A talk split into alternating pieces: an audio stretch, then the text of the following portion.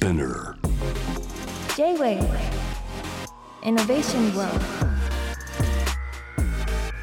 81.3 J-Wave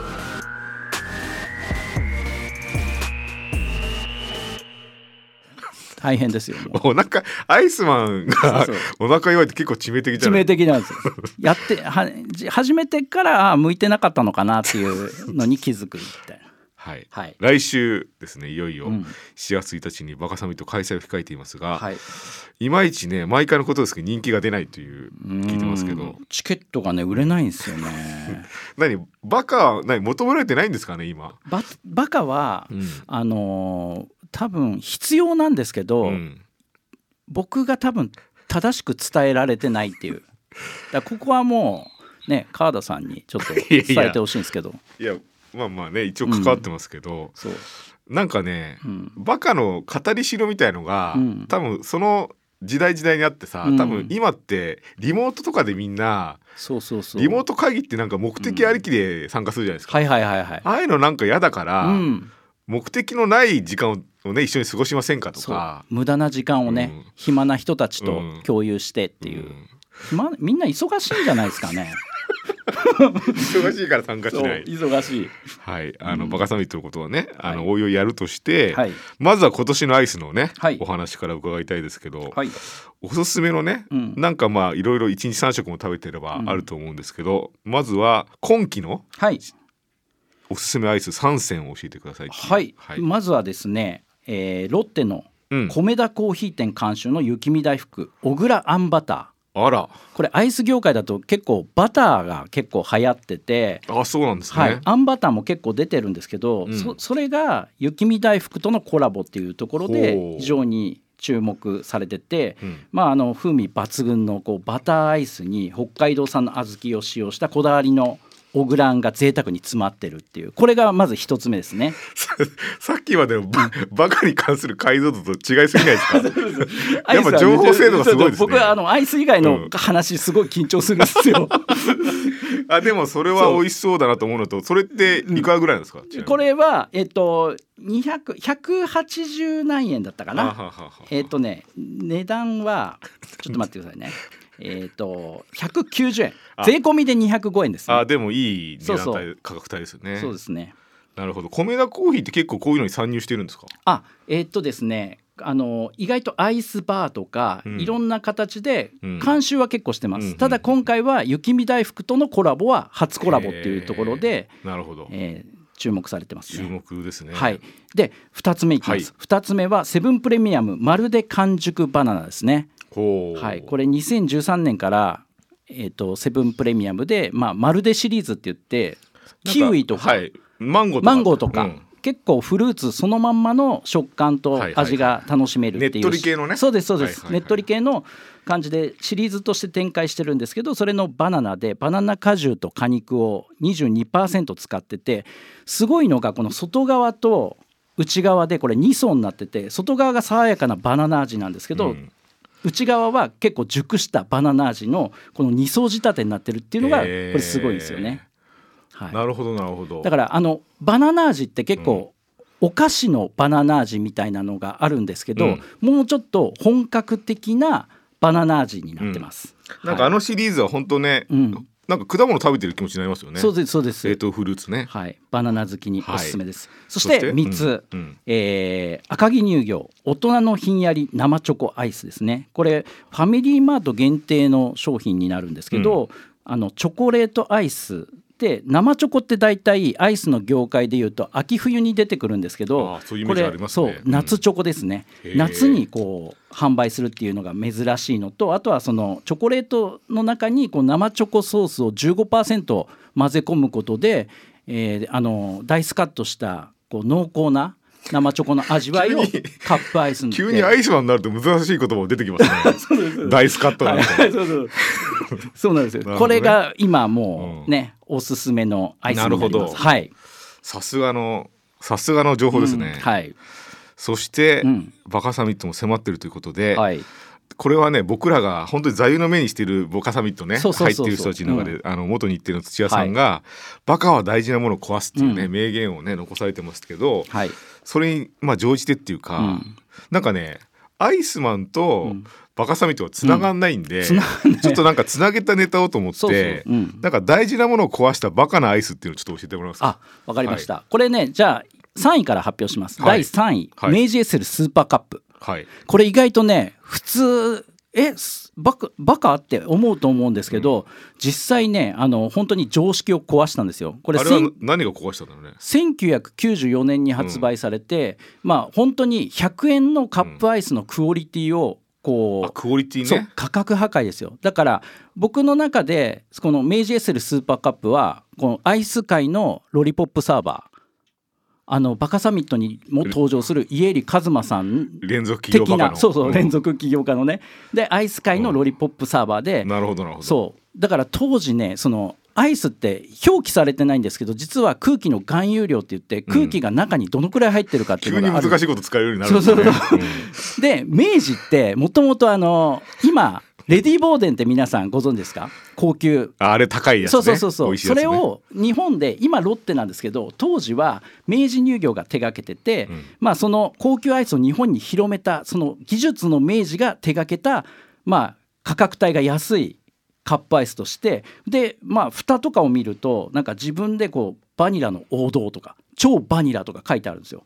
だから皆さんの頭の中でバニラアイスイコールスーパーカップ明治エッセルだぐらいのところまで来ちゃってるんで、まあ、国民的人気アイスでカップアイスの中で日本で一番売れてるアイスっていうところで言うとまさにねこのバカなあの常識を壊したロリポップサーバー確かにあの価格帯で一番美味しかったですよねそうですね。ね。はい、だからスプーンの入り方とかが違うんですよ、う違う違う。僕らあの昭和の時ってふわっとしてたんですけど入んないんですよ確かに確かに、はい。で密度がねあるってそうですそうです、ねん。はいじゃあで残り二つは何でしょ第二位はい。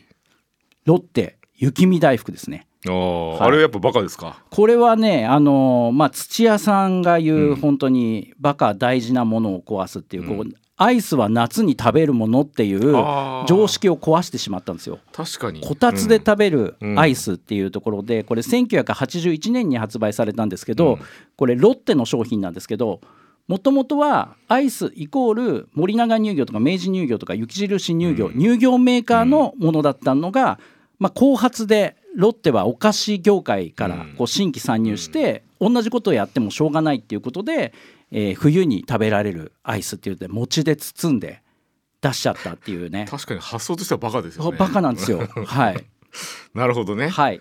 そして、はい。第1位。はい。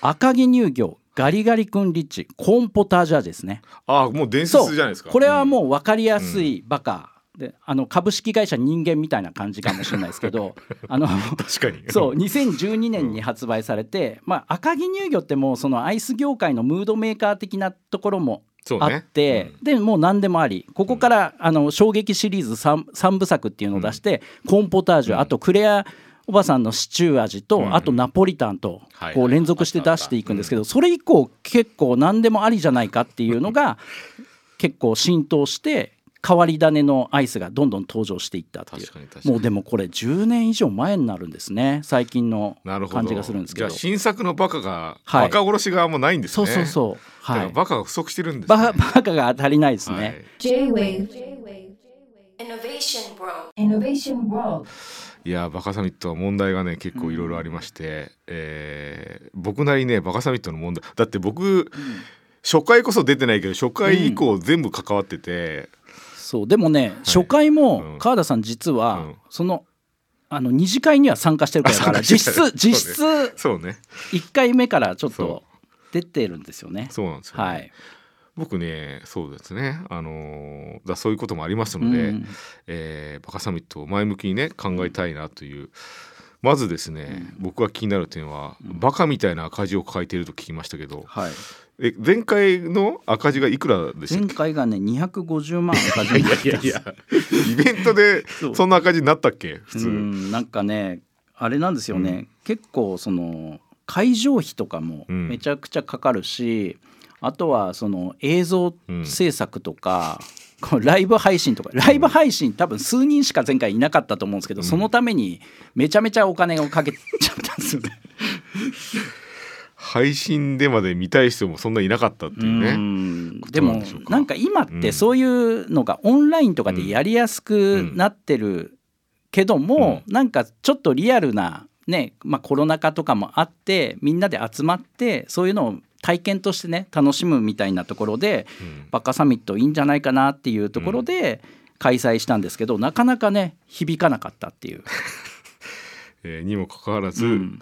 えー僕ね5つ洗い出してるんですけど、はいはいはい。こんな借金抱えたの借金っていうかまあ、ねうん。赤字が出てるというはいはいはい。だってアイス業界ではもうあなたはあ人だって何十万人呼んで呼ぶんだよね。そうです。あの大体年間でいうとねあのサザンオールスターズのあの5大ツアーを超えるぐらいの動員数を大変な名プロデューサーがいざバカサミットやるとそう。人集められないっていう、ね、大変なんですよ。中ですけど、はい。なんかそんな中でもいつも明るくさ、うん。またやりますみたいな連絡来るじゃないですか、はいはいはいなんでそもそもやってるんですかバカサミットは？バカサミットバカってすごい必要だと思ってて あの世の中が窮屈じゃないですか、そのまあそすね。中であのこれはね結構登壇者の人たちもよく口にしてるんですけど、うん。余白って大事だよねみたいなうんうん話をしてるんですけど、ん。あのまあバカは世の中の余白になるんじゃないかっていうところで、まあ、やってるんですけど結構あの会場も余白がかなり多めになってしまうっていう。確かにね、はい。前回500人の会場で、うん。まあ埋まってなかったですね。そう。100人ぐらいだったかな、結構そのソーシャルディスタンスの。そうね。そう。おのずと生まれたね、はいはい。ソーシャルディスタンスが、うん、えークラウドファンディング今開催中であそうなんですよ。そんなに集まってないですよこれもね。そう。なんかね大体見るとね前からあのバカサミットに参加してうるん。人たちしかいなくてだから多分響かないんでしょうね。バカサミットなんかさだってうん僕知り合いがやっぱクラウドファンディングってもう一般化したから、はい。これもイエリさんなのすごいけどね。そうですね。あのもうクラウドファンディング立ち上げましたっつって皆さんもうなんか初日でなんかもう目標額達成しましたみたいな話よく聞くじゃないですか。そうですそうです。だってうん。川田さんとかと一緒に登壇されてて、2010数年前だと、うん。クラウドファンディングの説明をバカサミットでしてまししてたからね,、ましたね。イエリさんしてたよね。そう。うん。みんなわかんないからって言って。でももはや一般化してみんな結構お金出しやすくなってるのに、うん。まあ集まんないですね。あつまんないですね。十何パーでしょ今、今そうですね。でね70うん。商品もいろいろ見たんですよ。はい。でまあなんていうのかリターンっていうのかな、はいはいはい。あのクラファンで言うとね。はい。でまあ一つ言うと、うん。打ち上げ参加券はめちゃくちゃいいよねあこれ。絶対いいと思います、うん。だからあれですよあのもう打ち上げ参加券で買ってくれれば、うん。もう通りすがりの天才ともあのそうそうそう。交流が交流ができるっていうね。話せるし飲めるしね、はいはいはい。これ実は穴場的にそう。得ですけどあのと、うん。結構みんなと話して意外とその打ち上げが盛り上がるんですよねバカサミットって。そう僕打ち上げ楽しいから参加してるだけだからね、そう。本当に。はいはい。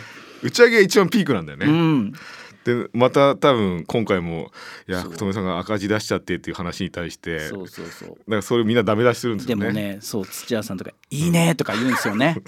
土屋さん。バカだねみたいな。そう土屋さんばかり寛容だからね。そうバカ、うん。あの結構あのすいませんあのギャラないんですけどって言ってお願いするとあのもう死に損ないのオールドライオンとして参加しますって言ってくれるんで、うん。まあ保護者ですよねバカの。いやなんか主要なさ人たちがノーギャラで来てんのにさ、ん。なんで赤字になっちゃうんだろうなっていや思うけど。本当なんですよねこううん。本気で僕はやってるんですけどクオリティがうん。こう、いやクオリティもあると思うけどな、うん。なんかいろんななんかいい話毎回飛び出すけどね。そうでもあのね登壇してる人たちがもう恥ずかしくて拡散できないんですよ情報を。バカサミットに出るっていうそうのはね。そう恥ずかしくて、いやもっと胸を張ってほしいけそどね。うそう胸を張ってほしいですね。はい、そして、そんなにバカサミットもはい、人気集めてないのにヤングライオン大会を開くというね、うん。こともありますけど今回新しく出る人が3人いると聞いてますけど、はい、今回ですねあの甘井わなさんと、うん。浜口英史さんと、うん。青青柳拓さん、うん。青柳拓さんってあこの番組に出ていただいた。ウーバーイーツのねそう東京自転車泥棒はい。なんかね奨学金で苦しんで、うん。うんあの自転車でそのまま山梨から東京に来てウーバーイーツでこう、まあ、出稼ぎに来て、うん。それをドキュメンタリーにして、今結構海外とかねすごい呼ばれてるんですよ。引っ張りだこですよ。はい、だからこうこういうね行動力ある人って、うん。こうなんか未来をねじ曲げるじゃないですか、うん。そういうパワーを青柳さんと、うん。あとはまあ土屋さんと対談していただくことででもうん。フェイクドキュメンタリーっていうか、はいはい。ドキュメンタリーだよね、うん。ある意味ね、うん。その辺のトークをしてもらおうかなっていう、うん。あと浜口英史さんは、やっぱりねあの字とかがあんまりこう書けないんですけど、うん。絵はめちゃくちゃうまいっていうところで、まあもともと不登校っていうところで、うん。もう不登校といえばもうバカサミットのね、うん。みんなそうですからねもう家入一馬さんが、もう不登校のねでそこからこんな僕でも社長になれた。本のタイトルですけどねそうそうそうそう、れね。だから今回ねあのこんな僕僕でもあの忘れちゃったな。タイトル忘れちゃったな。アイスの時と全然違うじゃん 精度が。なんで忘れちゃうの、まあとにかくその辺のほら家入さんアートとかうん。も結構好きなんでその辺話していただきたいなっていうのとあと急に情報精度がねおかしくなるけど、はい。甘いわなさんはこの昭和歌謡うん。カルカルチャー好きとして、うん。まあ、これあの川田さんと話をしてもらおうと思ってるんですけど、まあ、今の時代にこうすっごいね昭和の時代が好きで昭和歌謡とかで、まあ、本当にデビューする時もカセットテープを使ったりっていうところでかなりねあのちょっと変わってはいるんですけど川田さんあとお願いします。まああれですよね、うん。普通にアーティストが今昭和切り口ってうん。いるっちゃいるとは思うんですけど、うん。なんかちょっと本格派ですね。本当好きなんだなっていうのが伝わってきて。で今なんか昭和レトロとかも結構うん。人気じゃないですか、うん。まあ、そこで本当にあのポップで可愛くこうやられてて、うん。ご自身でいろいろね MV とかも作ってるんですけど、うん。そんな本当に昭和のテレビショッピング風うん。にそのチケットを販売したりとか、うん。その辺が非常に面白いんですよね。うん。いいですよね、はい、甘いわなさんはうん。一番あれかな、番組のゲストとして呼びやすいかな。はいはいはい。なのでちょっとねあの会話してあのもしよろしければってはいはいはい。はいあとほら今回下田哲也さんが今回ね来てくれるんですよ。下田君がね一時期ねまあちょっといろいろふ塞ぎ込んでるというか あの自分はバカじゃないんじゃないかっていう。あの人本当はすごい哲学的な人だから、はいはいはいはい。あの手の内明かせると申し訳ないけど、うん。結構ねあの、リズメの人だから、うん。でちょっとある時期あ加田さん僕あのバカじゃないような気がするみたいな、うん。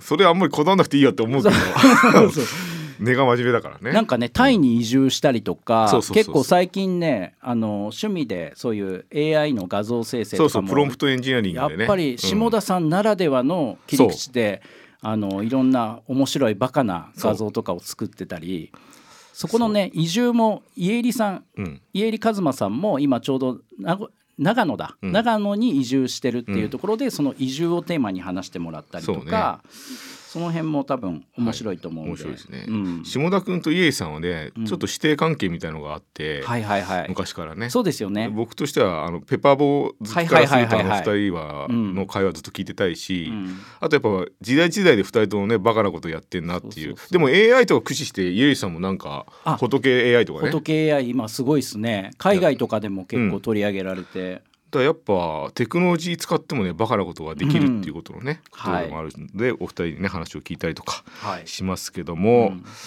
あとバカサミットがね、うん。ちょっとなんだろうな、あのグッドデザインみたいになったらいいんじゃないのと思ってるんですよね。グッドデザインバカ。グッドデザイン賞ああげますみたいな感じで、はいはいはいはい。あなたは何々バカだと認定しますみたいな、はいはいはい認定団体化してもいいけどなとは思うんですけどね。そっか、うん。あのバアワード。だってこんなうん。バカを集めるっていうくくりでうん。うん。十何年イベントやってる人いないからね。確かに。あのじゃああれですかね、うん。ああいうバカサミットに出てる日本唐揚げ協会みたいな形で、なんとか部門のこのバカみたいな形でうん、なんか受賞とかね認定そうそうそう。認定っていうのはありかもしれないですね。だから。勝手に偉い人にね、うん。まずは症状を上げるっていう。そうでもたまに多分怒られますよね、これそう怒る人もいると思うよ。そう。な失礼なみたいな。でも僕の知る限りうん。赤塚不二夫さんっていうはい漫画家がもしご存命だったらはいはい。これを多分ねうん。あげたり会長になってくださいって言ったら多確分喜んでやってくれたんですよ。うん。そういう人をまず探しますかね。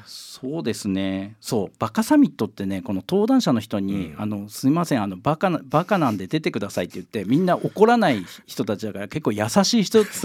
優しい人が集まってるんですよね。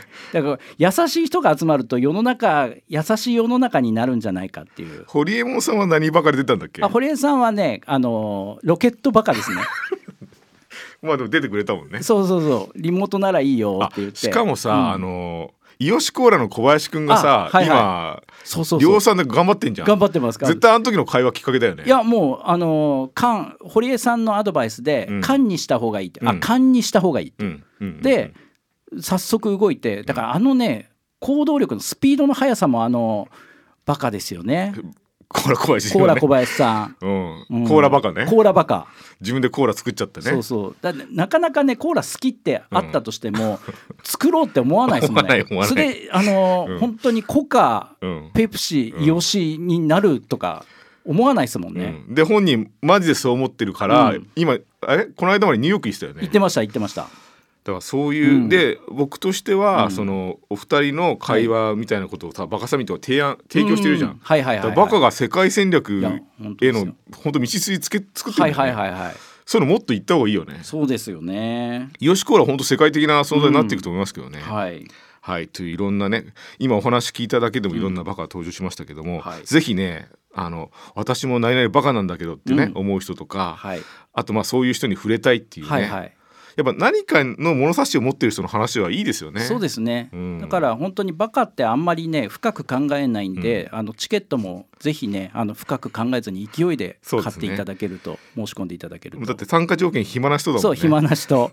あの理由はあいつも春だからなんですけど今回夏だからにいやなってますね。なんでそんなはい。アイスマン太めの時あんなに情報精度が高いのに バカサミットになるとそんなバカみたいになっちゃうんですか？